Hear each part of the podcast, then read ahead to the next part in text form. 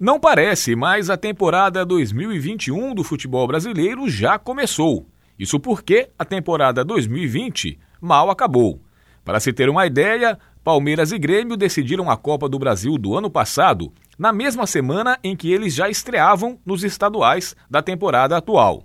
Assim, não houve intervalo futebolístico entre 20 e 21, o que interfere na preparação física e tática das agremiações.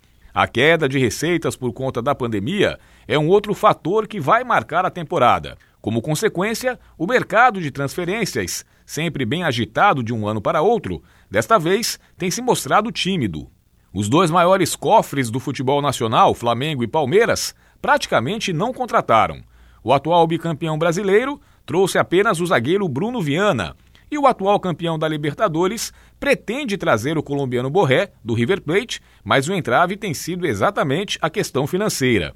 Dos demais grandes do futebol brasileiro, o único que tem feito contratações de impacto é o Atlético Mineiro, que pelo segundo ano seguido reforça o elenco com atletas que chegam para jogar, como se diz.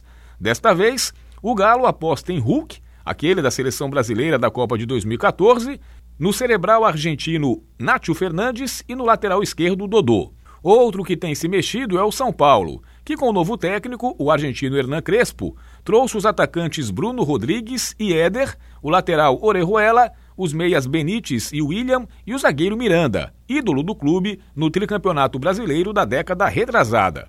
Com menos pompa, podemos destacar a movimentação do Vasco, lateral Zeca, zagueiro Hernando e meia Marquinhos Gabriel, e do Fluminense, volante Wellington, zagueiro Rafael Ribeiro e lateral Samuel Xavier.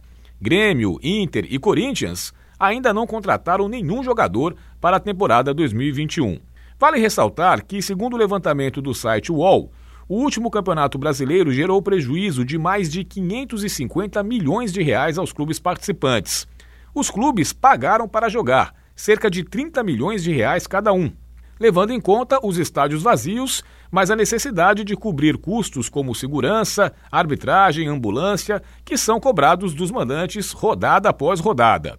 As receitas de bilheteria em 2019, antes da pandemia, cobriam cerca de 526 milhões de reais desses custos. No ranking do prejuízo, o Fluminense foi o time que mais pagou para entrar em campo no último Brasileirão, 3,3 milhões de reais, seguido do Flamengo com 3,2.